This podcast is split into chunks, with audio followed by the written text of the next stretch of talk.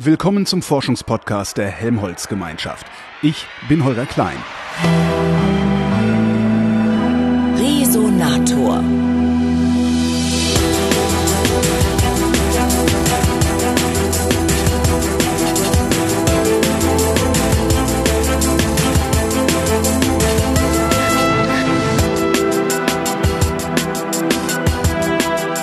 Schleswig-holsteinischen Kiel am Geomar sitze ich gegenüber von Helena Haus. Die ist Wissenschaftlerin hier am Geomar und beschäftigt sich im Wesentlichen mit dem Plankton in tropischen Ozeanen. Hallo Helena. Hallo. Du warst gerade mit der Poseidon unterwegs. Richtig. Äh, was ist das für ein Schiff? Das ist ein mittelgroßes Forschungsschiff, das dem Geomar ähm, gehört. Das heißt, ähm, also es müssen trotzdem Anträge gestellt werden, wer damit fahren darf. Es können auch andere Institute das nutzen. Ähm, es ist meist im, in der Nordsee und im Atlantik unterwegs und wir waren jetzt auf den Kapverden oder vor den Kapverden. Wie viele Leute, was, was, also mittelgroß heißt, wie viele Leute sind da drauf? Elf Wissenschaftler waren wir jetzt. Oh, ich dachte, da wären mehr. Ja, deswegen ist es kein großes, es ist ein mittelgroßes. ähm, müsst ihr da eigentlich alles machen oder gibt es auch noch eine Normalbesatzung, die ja, den ja, Betrieb ja, des Schiffes ja, ja, ja, es gibt also es gibt eine ähm, eine Kern, eine, eine nautische Besatzung sozusagen, also das setzt sich eben zusammen aus, aus, aus Nautikern, aus Matrosen, aus Maschinenwärtern, äh, äh, Ingenieuren, die das Schiff betreiben, aber es gibt auch einen Koch.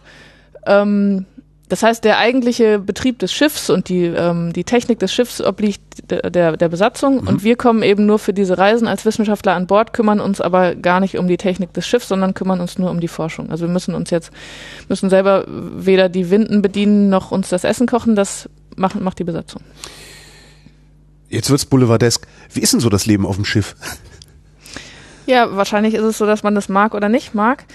Ähm, mir gefällt es immer wieder wahnsinnig gut, weil es ähm, einfach einen in diesen Lebensraum, den man erforscht, wirklich hineinbringt und man arbeitet für eine relativ kurze und begrenzte Zeit sehr intensiv und auch sehr eng mit den Leuten, die man jetzt äh, da dabei hat, an diesem Lebensraum und findet immer wieder etwas, was man sich vielleicht vorher gar nicht gefragt hat, was man gar nicht in diesen Fahrtantrag reingeschrieben hat, was aber auf einmal da ist und einen fasziniert und kann wirklich sich auch mit diesen Leuten direkt darüber austauschen. Es ist dann immer, wenn man zurückkommt und das dann äh, auswertet, natürlich, dann, dann verläuft sich das oft wieder so ein bisschen. Die, die Leute, die dort mit waren, sind vielleicht an anderen Instituten oder sie sitzen hier auf dem Ostufer. Man sieht sich also nicht jeden Tag jeder analysiert natürlich seine Daten und man versucht es immer wieder dann auch zusammenzubringen, aber dieses, dieses eigentliche Arbeiten auf dem, auf dem Schiff ist, ist wirklich äh, unersetzlich, abgesehen davon, dass man natürlich die Proben benötigt, die man ja nur von dort bekommt. Also ähm, es geht nur, indem man dort auch mal hinfährt. Wie lang ist denn da dein Arbeitstag, wenn du sagst, es ist sehr intensiv? Es wird ja nicht sein wie hier, äh, acht Stunden, dann gehst du nach Hause und guckst Fernsehen, oder? Nee, der kann sehr lang sein, das kann auch mal zwei Tage hintereinander fast durchgehend sein.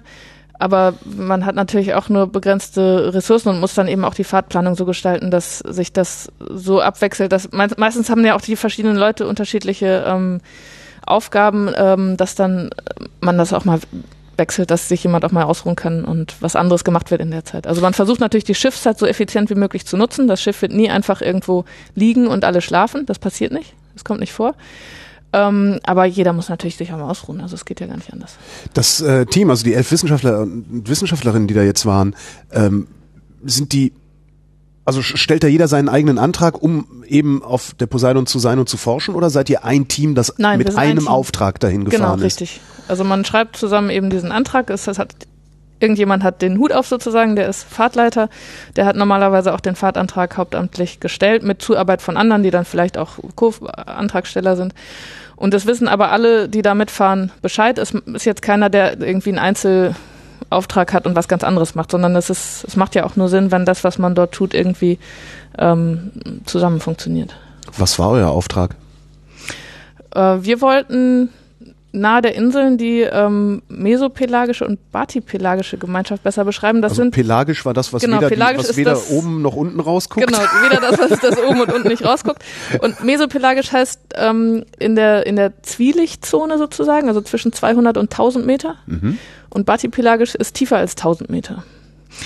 Und das sind wirklich dann Gebiete, wo es auch immer noch relativ wenig Beobachtungen gibt. Und ähm, das hat uns so ein bisschen dazu gebracht, oder vor allem den, den Fahrtleiter Henk-Jan Hoving, der hat hier eine Gruppe aufgebaut am Geomar, die sich mit diesen sehr tiefen Gemeinschaften äh, beschäftigt.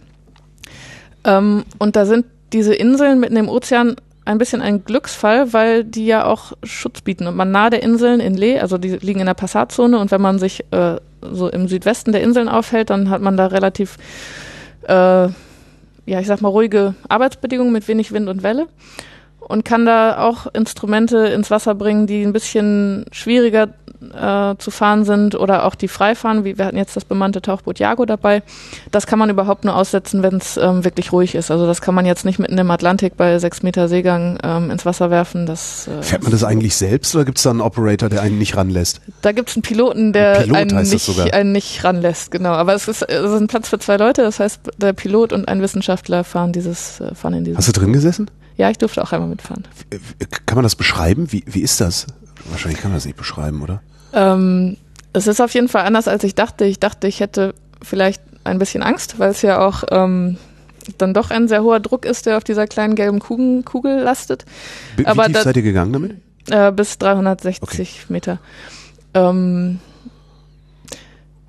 aber darüber macht man sich tatsächlich, wenn man drin sitzt, gar keine Gedanken mehr, sondern schaut nur ähm, irgendwie raus, was man da, was man da sieht, denn es ist doch, also ich arbeite jetzt schon ziemlich lange in diesem, äh, ich sag mal, im Plankton-Geschäft, aber es ist was völlig anderes, wenn man immer nur diese Netzfänge oder selbst Kameraaufnahmen hat oder wenn man das wirklich mal mit eigenen Augen sieht. Auf Augenhöhe mit dem Auf Plankton. Augenhöhe, ja, wie, ja. Wie, weil ähm, wie sich die Tiere auch in dieser Umgebung bewegen und wie sie sich aneinander auch ähm, orientieren und teilweise auch größere, das äh, quasi das die die Inseln oder Substrat für andere sind, das ist ähm, doch sehr sehr faszinierend und das bekommt man so eigentlich mit anderen Mitteln nicht, äh, nicht zu sehen. Und das Tauchboot hat natürlich auch den Vorteil, dass man auch dann, also man ist sehr still im Wasser, es hat fast keine Turbulenz und man ist in der Lage, mit diesen Manipulatoren und verschiedenen Probennahmegefäßen ähm, halt dann auch diese Tiere zu fangen. So wie, also mhm. gerade diese sehr fragilen, äh, gelatinösen äh, Viecher, die auch viel kaputt gehen, wenn man sie einfach mit Netzen fängt,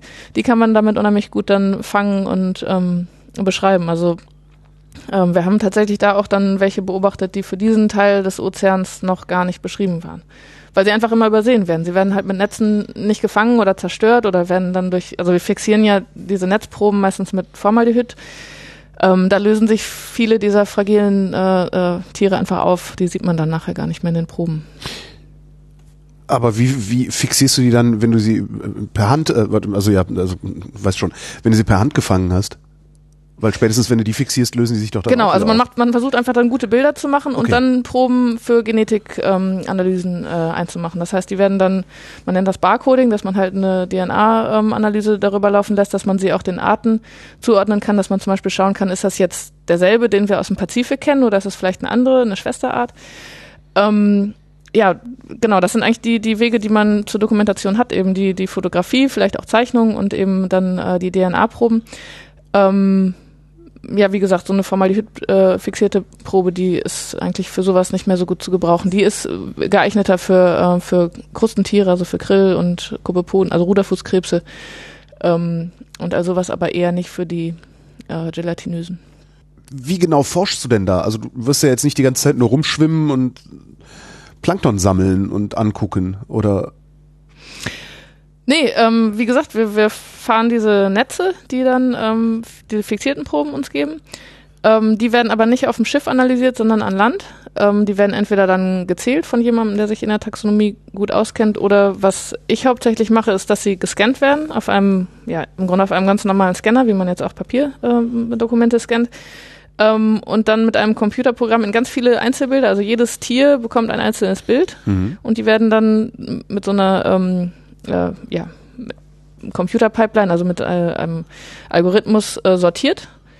Ähm, wir gucken dann immer noch mal selbst rein, ob das auch richtig sortiert ist, aber dann bekommt man eben zu jedem Tier nicht nur eine Gruppe, also was das jetzt für einer ist, sondern auch wie groß es ist und kann darüber eine Biomasse ausrechnen. Und das ist für uns unheimlich äh, wertvoll, weil wir über diese Biomasse und den Ort, wo wir das gefangen haben, also auch die Wassertiefe. Wir haben eben Netze, die nicht nur jetzt, äh, die man ins Wasser schmeißt und dann kriegt man einen Batzen hoch, sondern die können in fünf oder neun verschiedenen Tiefen fangen. Und dann wissen wir eben, dieses Tier ist jetzt so und so groß und das war genau dort. Und wir wissen natürlich auch, wie, wie äh, welche die Temperatur von diesem diesem Ort, wo, wo wir es gefangen haben und können dann ausrechnen, was das Tier tut, was es veratmet, was es ausscheidet Und ähm, das ist für uns eine wichtige Information, wenn wir jetzt äh, in beispielsweise äh, ein, ein Nährstoffbudget des Ozeans aufstellen wollen, wo wir sagen möchten, was ist denn jetzt der Beitrag vom Zooplankton zur, zum Nährstoffrecycling oder wie viel Sauerstoff wird eigentlich jetzt vom Zooplankton veratmet? Also Bakterien haben wir eine grobe Vorstellung, aber was jetzt diese wandernden Tiere eigentlich machen die ganze Zeit, das ist noch äh, relativ schlecht ähm, charakterisiert und das ist eigentlich das, was ich in der Hauptsache tue. Helena Haus, vielen Dank.